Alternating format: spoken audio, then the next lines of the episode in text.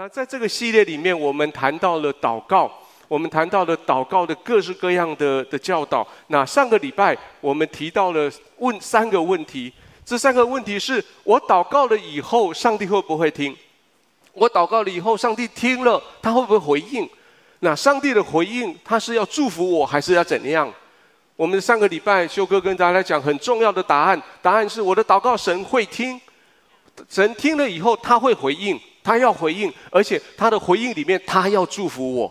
那这个礼拜我们继续问下一个问题，下一个问题是：那我祷告的目的是什么？我为什么要祷告？今天我要告诉你的答案，我相信答案从圣经里面来。今天的答案是我祷告的目的是是要跟神同行。走过我生命里面的这一段路，走过我的生命的全程，祷告的目的是跟神同行。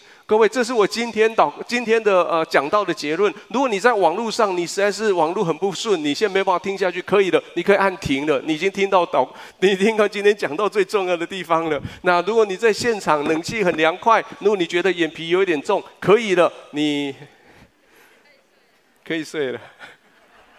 而且我相信，当你的身体休息下来，你的魂里面的东西安定下来的时候，你的灵可以听得更清楚。OK，好，那嗯呀，我有一个工作是专门把人家弄碎的，所以啊，哎呀，很好，好，好。那 在这个祷告的里面，我们在这个系列，我们回顾看看这个系列，从上礼拜开始的系列，我们谈到的祷告跟神祷，到底祷告是什么？我们前我们谈到的三件。四件很重要的事情。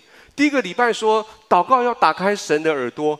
下个礼拜我们会提到，祷告会支取上帝的能力在你身上。在最后一个礼拜，我们提到，祷告要把天窗打开，就像我们刚所唱的那首诗歌，要把天窗打开，让祝福倾倒下来。可是如果没有讲今天这一堂的话，也许你会觉得有一点奇奇怪怪的。为什么？因为好多的信仰也是这样，不是吗？因为好多励志的东西也是这样，对不对？你念一段咒语，你就可以使出一个魔法。使出魔法的时候，你紧急的时候讲几个重要的字，讲完以后可以化解血光之灾。然后你做法，你念这些咒之后，你家里里面某个地方摆个事，摆个东西，那个家具做个调整，方向做个调整，然后你身上带个什么东西，然后你就可以招财进宝，然后你就可以逢凶化吉。各位，如果你所认定的祷告是这样，那你的祷告太粗浅了。真正的祷告的目的是你要跟神同行，真正的祷告的目的是让你在你的处境的里面与神同行。跟隔壁讲说要与神同行。你要与神同行，你不是只是一个祷告，然后祷告说上帝要给我力量，祷告给我这个力量，然后祷告你你听祷告，然后祷告听你的抱怨，抱怨了以后，上帝说好，这个能力给你，这个资源给你，这个机会给你，这个人派给你，然后你去吧，去好好去征战吧，去胜过那些吧，然后你就说耶，我好棒，我好会祷告。不，祷告是邀请神在你生命的处境里面与你同行。想想看，如果你真的相信有一个神，他是全能全知，他什么都知道，他什么都行，他什么都可以，他每一个地方都在，他是全然的公义，全然的慈爱，他非常的慷慨。老实说，这种上帝不必听你祷告，不是吗？你的事情还没有开口之前，他知道了。你你的周遭环境多恶劣，他当然知道。你的心思意念里面，你抢什么，你求什么，他都知道。对神来说，没有任何一个东西是新奇的。你不可能跟神讲了一段话以后，上帝问就说：“哎呦，我怎么不知道？”不会，上帝所有的东西都知道的。我需要什么，我想什么，我事情能够怎么进行，他都知道。可是你又为什么要开口讲呢？因为神他要借着你的祷告。在你的处境里面，跟你同行。刚刚我们所读的这段经文是从马太福音十四章来的。十四章里面在讲到耶稣怎么跟一群人同行的故事。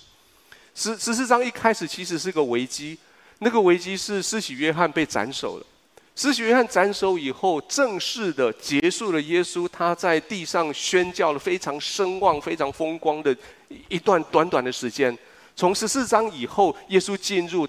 他生命里面最惨、最惨的一段时间，叫做受难期。他开始要往耶路撒冷走，他开始要往十字架走，他开始要往被钉在十字架上的最惨烈的那段路走，一直到二十七章。在这段路的里面，耶稣他开始跟人有更紧密的关系。在十三节到二十一节谈到的是五饼二鱼使五千个人吃饱的故事；二十二到三十六节讲的是耶稣在海上行走的故事；到三十四到三十六节讲的是耶稣到了格尼撒勒这个地方医治很多人的病的故事。我们今天要从这几段的经文里面，从特别是五饼二鱼跟耶稣在海上行走这个故事，我们要看到到底祷告你怎么样借着祷告跟神同行。第一个，借着祷告你与神同行。因为上帝要要你发挥你生命里面的潜能，在你生命的里面，神放进了很多很多很多的属性，在你的生命里面，神放进了很多的很多的隐藏在里面的东西。你经历了困难，你有了疑惑，如果你只是期待困难可以被解决，疑惑可以得到结果，然后你就继续往前走，你想的太浅了。每一个困难，每一个生命里面的疑惑，它更深层的关系是要让你跟神更亲密。它更深层的关系是让你跟神亲密以后，你知道原来你生命里面神放进去如此的祝福在你里面。困境当然使得你靠近神，你跟神祷告，可是祷告使得你跟神同行。当你跟神同行的时候，你生命里面你的潜能就被跨被扩张开来。五饼二鱼的故事，我们许多人来到教会不久，你就会读到，你就会会听到这个故事。里面当然这是一个后来是一个欢乐的结局。这五千个人加上他们的老婆孩子，有人预测，有人计划计算，大概是一万个人，甚至一万两千个人，那么多，那么多的人，他们那天他们他们。不仅仅有东西吃，而且剩下了十二篮，而他们用的材料就是五五个小饼干、两条鱼。你可以想象那天下午，那天下午这个小朋友，他跟妈妈说：“妈妈，我要去听耶稣讲故事。”所以妈妈就用一一个一块布包了他的待会要吃的晚餐，五个小小的干干的饼干，还有两条在加利利还很有名的鱼干，咸鱼干是吃配那个饼干吃的，所以他就把它给包起来，让孩子带着走。所以孩子去，他到了海边听耶稣讲故事，跟看耶稣医治很多人以后，又经历了五饼二鱼的神迹以后，那天晚上回家的时候，他是拿着一个篓子，而且篓子里面装满了呃，那天呃，那不是叫厨余，那个叫做剩菜，装满了饼，装满了鱼带回来。然后妈妈说：“你怎么了？你带去五饼二鱼回来这么一大篓？”你孩子说：“妈妈，你看这是耶稣行的神迹，当然这是欢乐的结果。”但是这个欢乐的背后有一个有一个小小的压力在那里，那个压力是这五千个人聚集在那里，加上他们的老婆孩子，到了黄昏的时候没有东西吃了。到了黄昏的时候没有地方可以住去了，因为天快暗了。你不要想象是在台中什么小巨蛋聚会，不是，是在两千年以前的加利利海边的草地上。这一群人，他们遇到这个困难真的是大困难。门徒发现问题，然后门徒他们也找到答案。门徒他们发现问题，所以他们跑来找耶稣，跟耶稣说：“耶稣，我们发现这个问题，可是耶稣你放心，我已经找到答案了。”我们起来读这个经文来，请。天将晚的时候，门徒进前来说：“这是野地，时候已经过了，请叫众人散开，他们好往村子里去。”自己买吃的，门徒他看到了问题，他们也找到了问题的解答。他说：“耶稣啊，你你叫大家解散，自己去找吃的，还要让他们，也许他们有些人路途太远，必须找个地方晚上暂时借宿一下。各位，这是个合理的建议，照着人的头脑非常合理的建议。如果耶稣当时也照着人的头脑来思考这个问题，当然。”就好吧，那你就叫他们解散，那这一万人他们就解散了，那各处就去了，然后那天晚上就这样过去了。那完了以后，在两千年以后，我们打开圣经，大概就看不到五饼二鱼这件事情了。门徒带着问题来找耶稣，门徒带着解决问题的方法来找耶稣，他们来到耶稣面前讲话或是祷告，他们的目的只有一个：耶稣，你同意我们这样子的做法？各位，我我我们祷告的时候，是不是也常常用这个方法在祷告？我们祷告的时候，我们将事情带到上帝面前，可是我们同时也将事情的解决方法都想好了，带到上帝面前，是这样吗？上帝啊，这件事情我遇到的困难了。如果他是这样这样发生的话，我就会这么这么这么惨。我知道你是爱我的，所以上帝啊，有这个人，他有这种能力，那个地方有那些的资源。如果你把这个人带来，把那个资源弄过来帮助我，那我就可以把这个问题解决，然后我就哈利路亚赞美你。你就这样祷告，对吗？偶尔事情真的会照这样发生，然后你就可以做见证啊！上帝真的听我的祷告，上帝真行，听我的祷告，照我的方法解决问题。可是更多的时候呢，更多的时候事情并没有照你所求所想的发生，更多的时候是上帝没有听你的祷告。各位，当我们在祷告的时候，有时候我们会会脱口而出一件很奇怪的祷告方法。我们跟神说：“上帝啊，求你在这件事情上面做心事。”你有这样祷告过吗？神啊，在这个事情上你要做心事。哎，各位，如果你跟神说神要做心事的，你就准备下巴掉下来。神做心事，意思就是说超过你的脑子所能够想象的东西了。神做新事的意思是说，神就不是在你所写出来那个企划案上面盖个章，说好照你的旨意去行。可是很多时候，我们会有一点小抱怨。我说上帝都没有听我的祷告。事实上，记那句话的背后，你是说上帝没有照我的旨意来行。上帝不是没有听到你的祷告，神只是没有照你的方法去行。当耶稣听到门徒对他的讲话的时候，然后当耶听到门徒对他的排列这这样子解决方案的时候。耶稣说：“我要行新事，我没有照你们方法去做，反而耶稣给门徒一个挑战。我们去看接下来这一节怎么说，一起读来。耶稣说：‘不用他们去，你们给他们吃吧。’门徒说：‘我们这里只有五个饼，两条鱼。’哦，哎，门徒敢敢呛耶稣哎！耶稣的挑战是：我们来做一件新事，五千个人不用离开，有得吃。各位，今天这。”如果这是今天在台中，甚至今天在纽约、在芝加哥、在日本东京、在在中国北京、在在啊、在中南美洲布宜诺斯艾利斯那些大城市，今天现在十一点五十分，如果我们说一点钟，我们让现场这里只有差不多七八百人有午餐带回去吃，那些行政人员会会抱怨，因为就算今天在台中，在一个钟头之内。你弄不到八百份的饮食，有啦，现在有 Uber E 的，但是你 Uber E 你去哪边找八百份的饮食在这里？而且不是八百份哦，是一万份。难道那个时候，约翰福音同时这个故事的记载的时候，腓力这个很头脑很清楚，腓力来跟耶稣说：“耶稣，我算好了，如果我们要让这五千个人一点一个人吃一点点垫垫肚子，我们需要二十两银子。”二十两银子换算出来，我们需要一个工人两百天的薪水，就是大概现在大概六个月的薪水啊，七个月的薪水，你可以算算七个月薪水多少钱？我们需要这么多钱才可以使这些人吃一嗲嗲。上帝啊，你所说的太所有的心事太新了，超过我们心里面所能够理解的。这时候，安德烈带着那个小朋友来，来到耶稣的身的旁边，跟他说：“我们有。”五个饼，两条鱼。各位，祷告的时候，你会跟神争执吗？祷告的时候，当当神的想法跟你不一样的时候，当神的做法跟你的想法有落差的时候，你会抗议吗？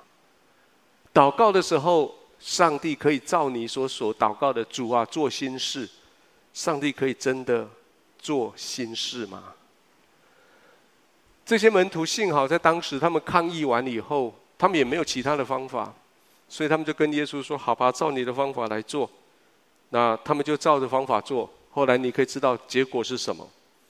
耶稣跟你同行的时候，祷告使得你跟耶稣同一个眼光、打开你的眼界，祷告超越你自己的生命的经验，祷告使得你在你的生命处境里面，让神他可以用新的方法要介入在你的里面。各位不要再把你旧的经验、旧的想法、旧的应该怎样，用它来框住神，他可以做什么事情。在这个事件之后，大概不到半年，耶稣他钉完十字架复活以后，在同样的那个海边，加利利海边，耶稣与跟这群他的朋友、他的这些这些门徒们一起吃饭。我们来我们来读这个约翰福音的这个记载，来，他们吃完的早餐。耶稣对西门彼得说：“约翰的儿子西门，你爱我比这些更深吗？”彼得说：“主啊，是的，你知道我爱你。”耶稣对他说：“你喂养我的小羊。”在这之前，彼得他是个渔夫；在这之前，彼得是个生意人；彼得是个勇猛上战的人，是个勇猛四处去冲撞的人。在这个之前，彼得一点都不是牧羊人。彼得一点对人一点都没有耐心，一点都没有爱心。可是耶稣跟彼得说：“彼得，喂养我的小羊。”而且讲了三次。耶稣说：“我跟你同工，我跟你同行。你要去给他们吃的，你要去喂养我的小羊。你要给他们吃的，我跟你同行。你要喂养你的小羊，我跟你同行。”在那之前，耶稣问彼得说：“彼得。”爱我，彼得，爱我。各位亲爱的弟兄姐妹，你祷告跟神同行的第一个最重要的，你知道上帝要发挥你生命里面的潜能，你所不知道的，上帝要把它放在你生命里面的这些五重的执事，要让它发挥出来。我们现在读这个经文来，他所赐的有使徒，有先知，有传福音的。有牧师和教师，为要成全圣徒，各尽其职，建立基督的身体。在这个经文的前面说，当耶稣升天的时候，将他里面的所有的恩赐就赐下来，分成五块，每一个人有些有一块，有些人一块半，有些人两块，就是每一个人有不一样的恩赐。这些不一样的恩赐分散在我们的里面，我们每一个人领受，有些是做使徒，有些做先知，有些做牧师，有些做传福音，有的做教师。我们每一个都领受一。快，然后你发现原来神给我这个恩赐，然后我们成为一个团队，我们就一起来服侍。当你借着祷告与神同行，发挥生命潜能的时候，我们要注意的第二件事情，第二件事情是你要知道谁在做王掌权，在整个事情里面、过程里面是谁在做王掌权。祷告时候，我们刚刚已经提到你会发生的这些的误解，误解是。上帝要照着我的经验来发生，误解是上帝要照着我的意思、我的计划来让事情发生。这两个误解都是因为我们没有弄清楚是谁在做王，是谁在掌权。当五饼二鱼的故事发生完了以后，那天晚上，耶稣看到每一个人都吃饱了，可以上路了。所以耶稣就叫门徒说：“你们先上船，你们到对岸去，待会我就过来跟你们见面。”门徒也没有问耶稣说：“你有还没有船可以帮你送过来？”没有问，门徒就上船就走了。然后耶稣留在原地，他打发这些人跟他们说：“OK，我们今天聚会结束了，然后你们各自各自回家去吧。一一路上祝福你们。”所以他们就离开了。那耶稣就就一个人在岸岸上。这时候这些艘这艘船上了海。上上了路以后，这艘船那天晚上开始面对一个很痛苦的过过程，是风浪开始大起来。在傍晚的时候，刚经历过好大的神机，他们带着那种。那种盼望，带着那个喜乐，他们上了船。可是没有多久，风浪就开始起来了。他们在那边挣扎了老半天。圣经说，到了什么时候？到了四更天的时候，就是到了天快亮的时候，就是大概大概到三点半、四点钟，天快快要出的，一整个晚上在海面上面折腾，一整个晚上担心船会翻覆，一整个晚上他们不知道耶稣到哪里去了的时候，忽然之间，他们看到耶稣又行了另外一件新事。我们来看这个。这个心事，门徒看到耶稣在海面上面走，往他们的方向走过来，他们就做了一个结论。我们解读这个经文好吗？但门徒看见他在海面上走，就惊慌了，说是个鬼怪。他们害怕的就喊叫起来。我们在两千年以后，当我们看到这一段记载的时候，我们都会笑。说哦，拜托，你们跟耶稣跟那么久了，你都不知道耶稣可以在海面上走吗？人家我们圣经有写呢，你们这十二个门徒没有看圣经哦。不好意思，那个时候还没有圣经，对吗？你们这十二个门徒，你们知道那个明明是耶稣，为什么你说他是鬼怪？等等，想想你自己，当你在一个高焦虑的情况之下。当你在一个危险的黑暗的夜里面求救的时候，如果神真的出现在你眼前，如果神他真的伸出援手要帮助你的时候，你有办法第一眼就认出他吗？在风大浪大的海面上，你可以相信上帝还在掌权吗？或者你头脑里面认为？在风平浪静的时候，上帝掌权；风大浪大的时候，上帝大概连风浪都没有办法掌握。或者有些人会告诉你，告诉你说，风平浪静是神的旨意在那执行，风大浪大是因为魔鬼在那边作怪。各位，这些都超过我们的想象，因为我们总是想要把神用一个框框框起来，放到我们的大脑里面。我们计划某一些情境下，如果神要介入，他就应该用这个方法介入，然后事情就会这样的结果。所以神是全能的神，哈利路亚。可是当我们或者我们也会计划说，在某一些情境下，当事情这样那样那样的话，就算神出现，神大概只会摇头说太慢了，没救了，他也没有办法。各位，当我们把神要放进去大脑里面的时候，你就失去了这个圣经的真理。圣经说，不管如何，神作王掌权。不管如何，神在各式各样的情境里面作王掌权。如果你认为神如果没有透过我这个大脑的研发以后的那个神就不是神的话，你完全误会了神他的本性。比如说，有某某人生病了，他问你该怎么办？你带他去医院，医师做了正确的诊断，医师给了药，做了处置，治好了他，然后你就会说什么？理智的基督徒会说：“哦，感谢主，神神借着这个医生，借着那个药厂的药，医治了我的小孩。”你不会说神借着超自然医治我的小孩，对吗？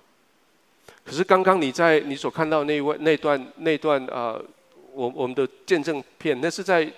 在我跟丽玲姐我们所牧养的园林经济教会发生的，那个妈妈在当时，当她发现神真的医治了她的白血病的孩子的时候，她心里面相信这是一个神迹发生在他们家庭里面。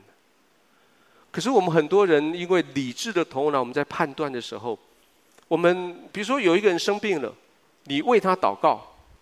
然后祷告完了以后，那天下午他打电话给你说：“哎，谢谢你早上为我祷告。我我本来不舒服的，我的胃了，我的头了，现在全部都好了，我的感冒症状都好了，那些不舒服都好了。哇，你们的神真的很神！你头脑里面你会相信说我们的神超自然医治他吗？或是你的头脑里面你会你会像那些科学家说：啊，我知道了，因为那感冒第四天刚好已经疾病的末尾。那早上我为他祷告。”然后他祷告，那刚好就好了，所以归荣耀给神，好了，OK 啦。或者是你说啊，其实那个头痛是叫做压力式头痛，那个胃痛是压力来的。那祷告的时候给他一些类似像心理治疗的东西，他的心情放松下来，那些肌肉就放松了，那胃液的分泌就减少了，所以他现在胃就不痛了，头也不痛了。哈利路亚，他是他是被我催眠，然后他好的。各位，你就不能给神超自然的空间吗？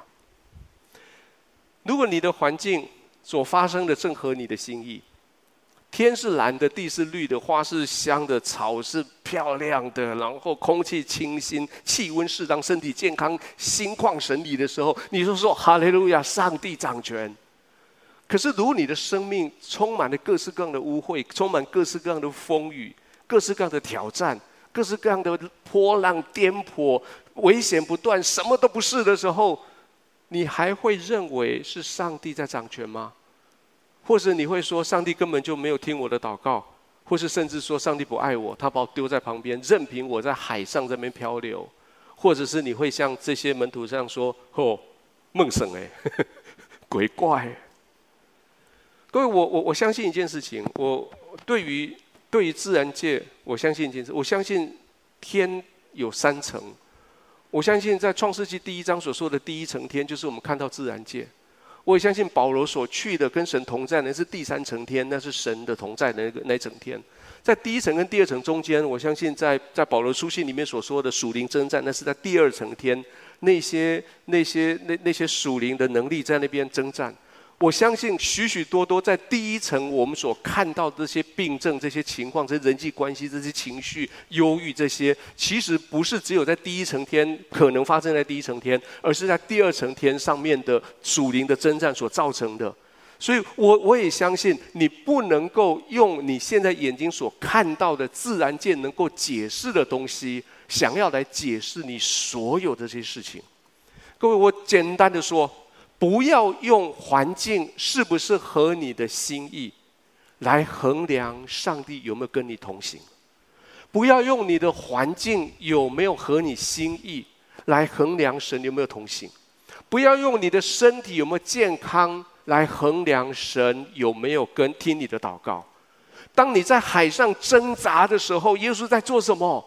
耶稣圣经说，耶稣正往他们方向走。当他们在海上这边摇，整个弄那些船呐、什么，这边挣扎着要把船安稳定下来，在风浪中稳定的时候，耶稣正往他们的方向走。但是他们看到了这个样子，他们就喊：“哦，那是鬼怪！”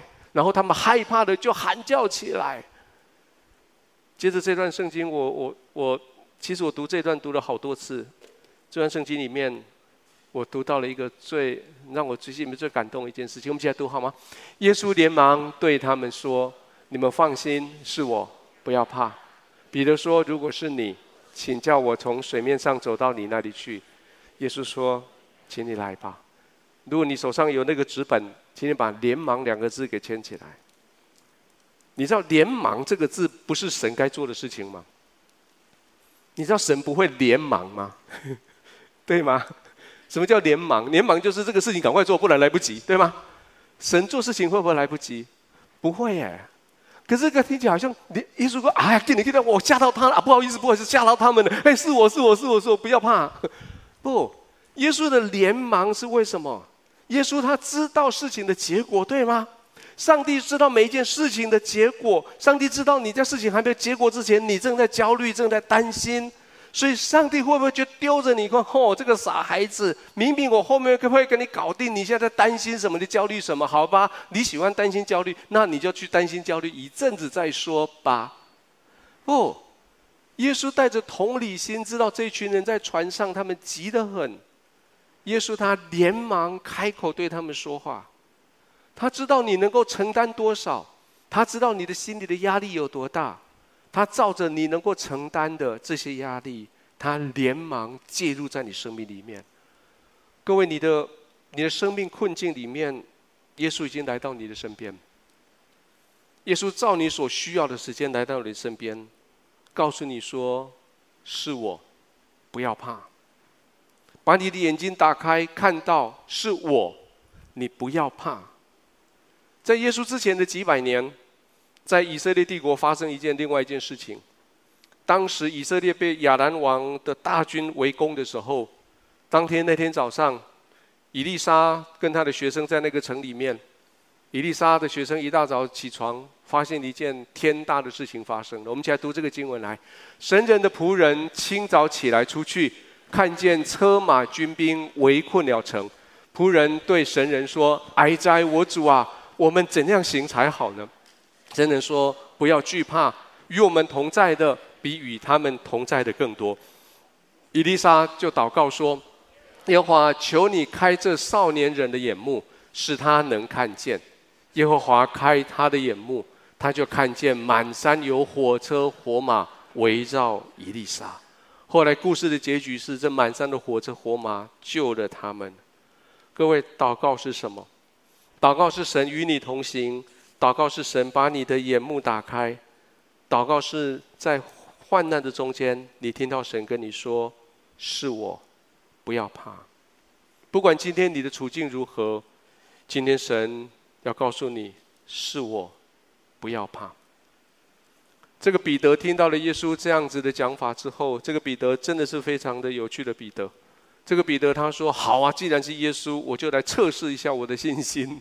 所以第三个我要告诉你的是，借着祷告，神要我们跟他一同得胜。”彼得跟耶稣说：“主啊，如果是你，请你把叫我从水面上走到你那里去。”耶稣并没有说：“彼得不要下来，不要下来，不要下来。走在海面上是我们神在做的事，你们人不要下来，在在船上就好。我马上来，我马上到。”不，耶稣说：“彼得，来，你来。”耶稣告诉彼得说：“你来与我同行，我要把你的信心带到下一个阶段，我要让你与我同行，借着祷告，我要你跟我一起得胜。”当彼得听到耶稣说是我的时候，他就执行了他的信心。我们看看后来发生什么事情，一起读这个经文来，请彼得就从船上下去，在水面上走，要到耶稣那里去。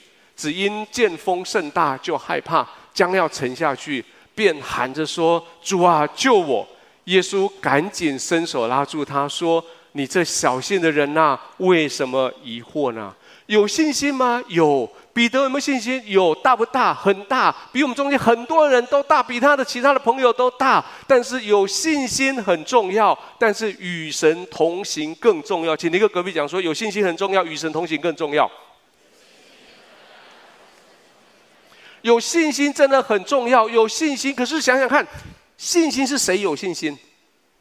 我有信心，我有信心，我有能力，我有。我有这些的胆识，我有经验，所以神把信心给我。我有这些以后，我就可以来做事。谁在做事？我在做事。有信心是很重要，但是有信心你自己做事之外，更重要的是你要跟神同在。彼得凭着这个信心从船上下来。在水面上面走，我们很多人看到这个经文都会笑彼得哈，彼得哈，耶稣都说你是一个小信的人，你根本就走不到几路田下去。各位，如果是你，你想你敢下水吗？在你笑彼得之前，你自己你敢下水吗？我说彼得他的信心有多大？其实彼得信心比我们大哎，他就下水，他就走了几步路，然后他看到的风很大。所以他就一害怕，他就沉下去。彼得有信心比我们大，可是他的风雨比他的信心还还大，所以他就沉了下去。各位，在经验上，在理智上，我们头脑里面可以相信，耶稣在风雨中继续在做王掌权，可是，在实际上面，风雨还是很大。在信心、在理智、在头脑的理智逻辑上，我们相信，就算现在全世界这个这个肺炎的疫情那么严重，我们受到好大的打击，但是我们相信神还是做王掌权。这个我可以讲。可是当你坐下来，打开你这个月你的业绩，你坐下来打开你这个月你的收入的时候，你发现，哎呀，不得了，风浪真的很大。各位。有信心是很重要，但是跟神同行更加重要。所以当彼得沉下去的时候，彼得做了在号称是在圣经里面最短的一个祷告。这个祷告叫做“主啊，救我！主啊，救我！”当当当彼得发出这个“主啊，救我”的时候，耶稣又发出另外一个非常合同理心的动作，请你把你的笔记上面的“赶紧”再把它圈起来。刚刚说连忙，现在说赶紧。神会不会赶紧？为什么你要赶紧？赶紧就是一个东西掉的时候，你为了怕它掉地上，所以你赶紧伸手把它接起来，那个叫赶紧。因为你你晚的话就会来不及。上帝会不会来不及？不会。神不必赶，不必紧，神不必连，不必忙。可是神他体会你的软弱，神他知道你凭着你的信心，你你撑不下去，所以神过来陪着他，与他同行。经文说，耶稣赶紧伸手拉住他，然后当然我们都会看重点，就说哦，你这个小信的人呐，为什么疑惑呢？事实上听起来好像耶稣在责备他，是吗？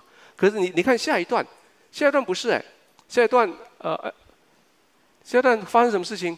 下一段他们就上了船，风就住了，船上的人都拜他说：“你真是神的儿子。”我们仔细的看这一段经文。彼得跟跟耶稣相遇的时候是在海上哦，这时候风很大哦，然后耶彼得看到风浪很大，看着耶稣，他风浪很大，他沉下去哦，然后他说：“主啊，救我！”所以耶稣就赶紧伸手拉住他，然后拉着他跟他说：“啊，你这小心的人呢，为什么要疑惑？”可这时候他们在哪里？他们在水面上哦，这时候风风浪止了没有？没有哦。彼得拉着耶稣，耶稣跟彼得同行的这一段路，回去船上这段路，风浪还是很大哦。各位，你跟神同行的那段路，风浪会不会平下来？不一定哦。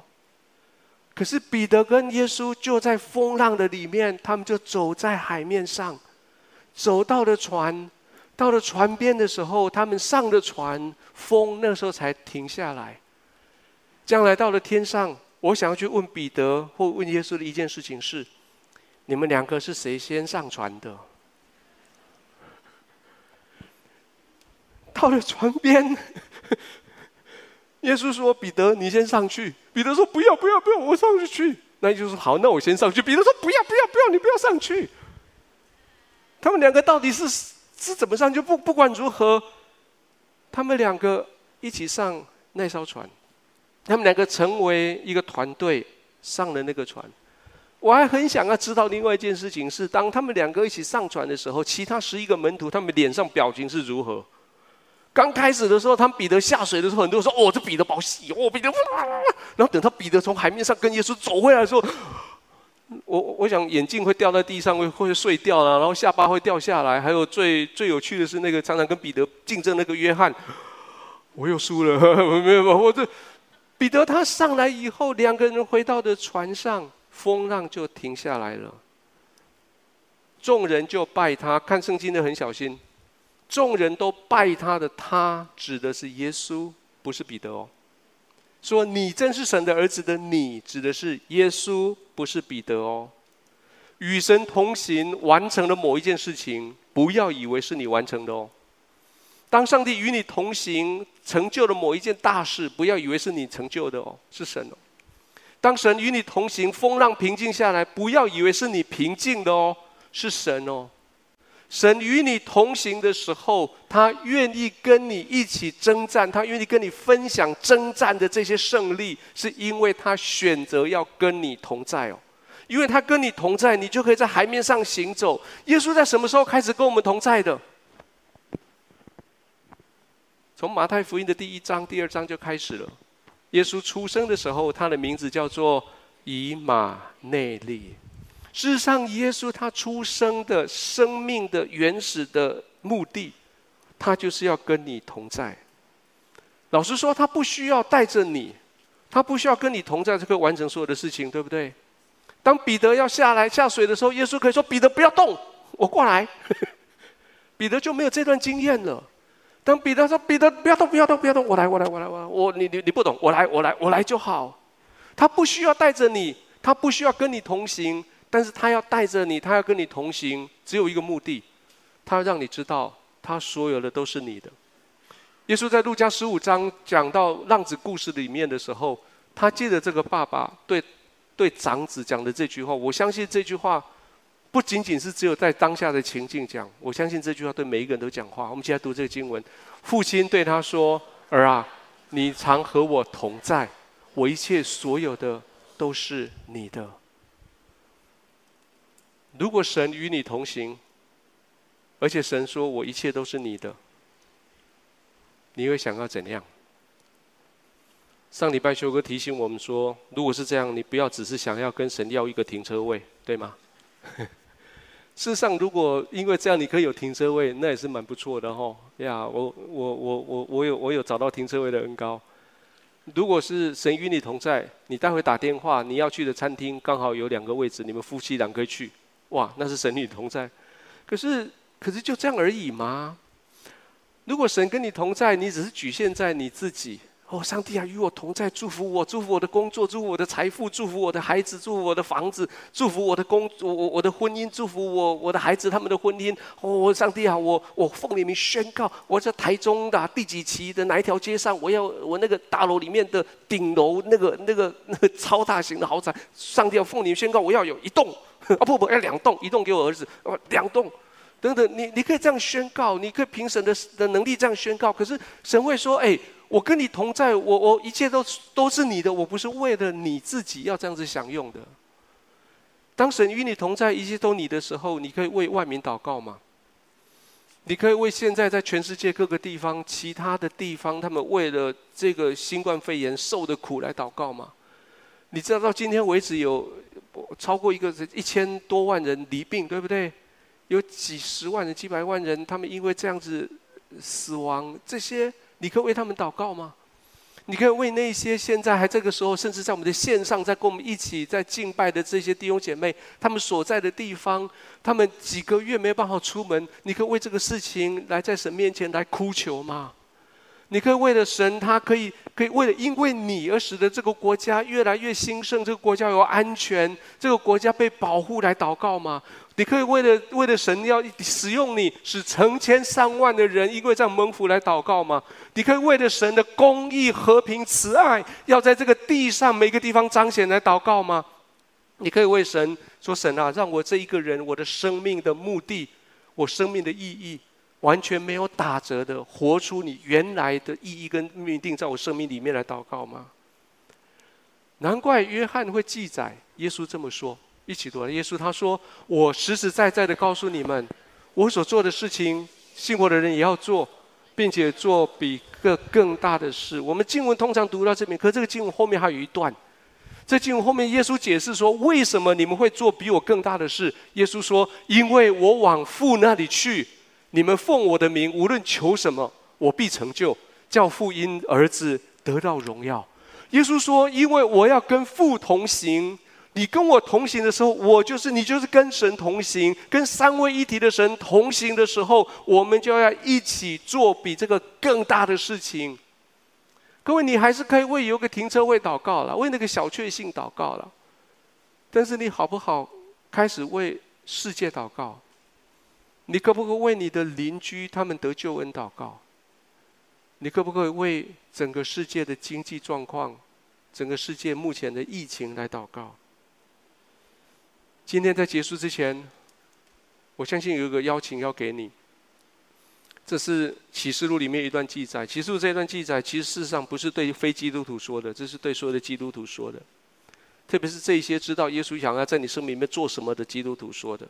我们起来读启示录这段经文。他说：“看哪，我站在门外叩门，若有听见我声音就开门的，我要进到他那里去，我与他，他与我一同坐席。”得胜的，我要赐他在我宝座上与我同坐，就如我得了胜，在我父的宝座上与他同坐。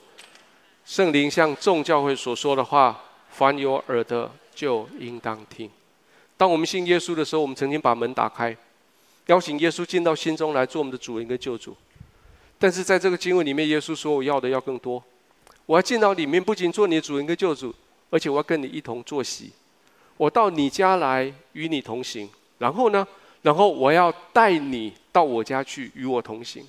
得胜的，我要赐他在我的宝座上与我同坐，就像我得胜坐在我的父亲的宝座上与他同坐一样。不仅仅在你的处境里面，神跟你同行，神接着最后邀请你进到他的同在里面，跟他同行。不是只有开门接受耶稣为救主。不是，更是开门让耶稣扩张你的生命。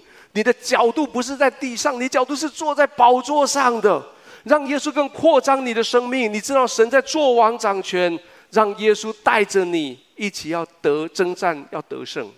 我们一起来祷告。在今天早上我们祷告的时候，我想特别为接下来有三群人来祷告。第一群人是你。你现在就在这个时刻，不管你在台湾，你在任何一个分播点，任何一个媒体，你的生命事实上真的是处在一个风暴里面，四面的风浪真的很大。当然，你以前经历过神的恩典，但是很实际的，现在你的身边的风浪就是那么大，你的生命正经历一个很大的危机。就在这个黑暗的危机里面，今天神要告诉你说：“是我，不要怕。是我，不要怕。”我觉得神在对我们中间的一些在黑暗风暴中的人说：“即使是在这个黑暗风暴里面，我还是作王掌权的那个神。”我做王掌权，我知道时间，我知道如何做。你愿不愿意相信我，信赖我？是我，不要怕。还有第二群的人是，我们一直是个很有信心的人。神赐给你极大的信心，你凭着信心，你做了好多事情。这些信心使得你可以完成很多。你跟神一起合作的事情，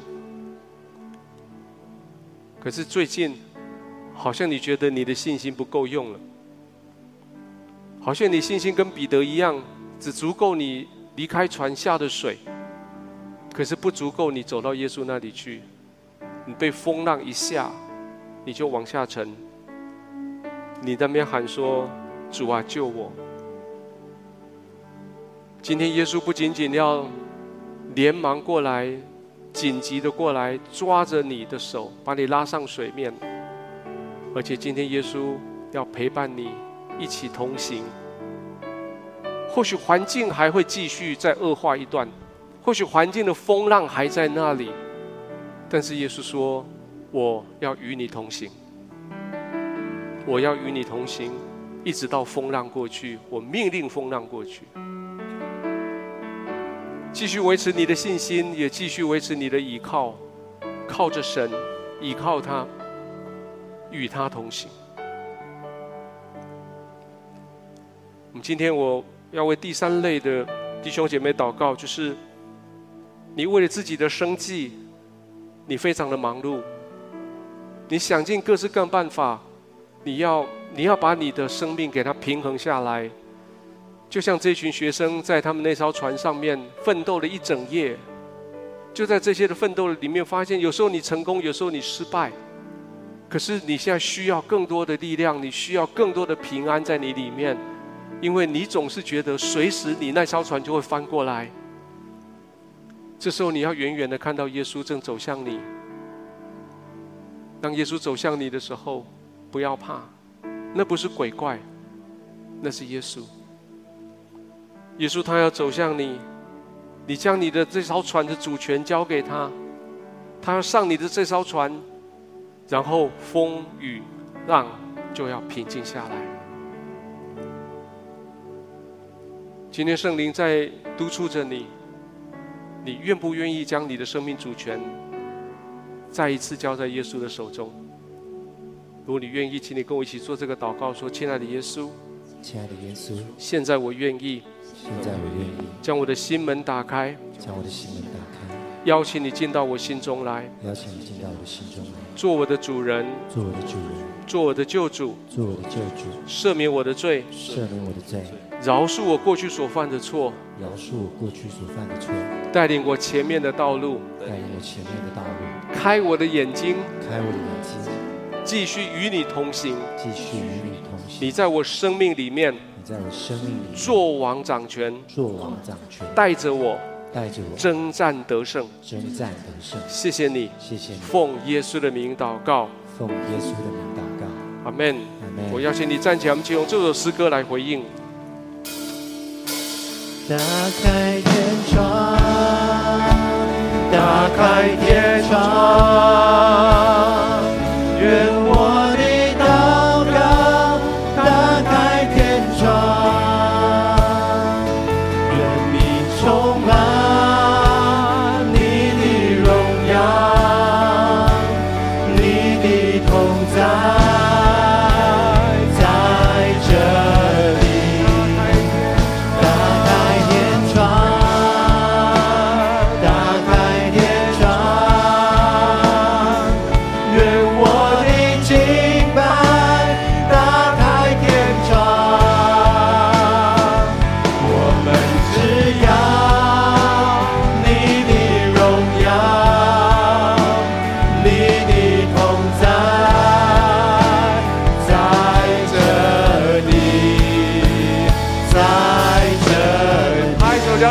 掌声归给神。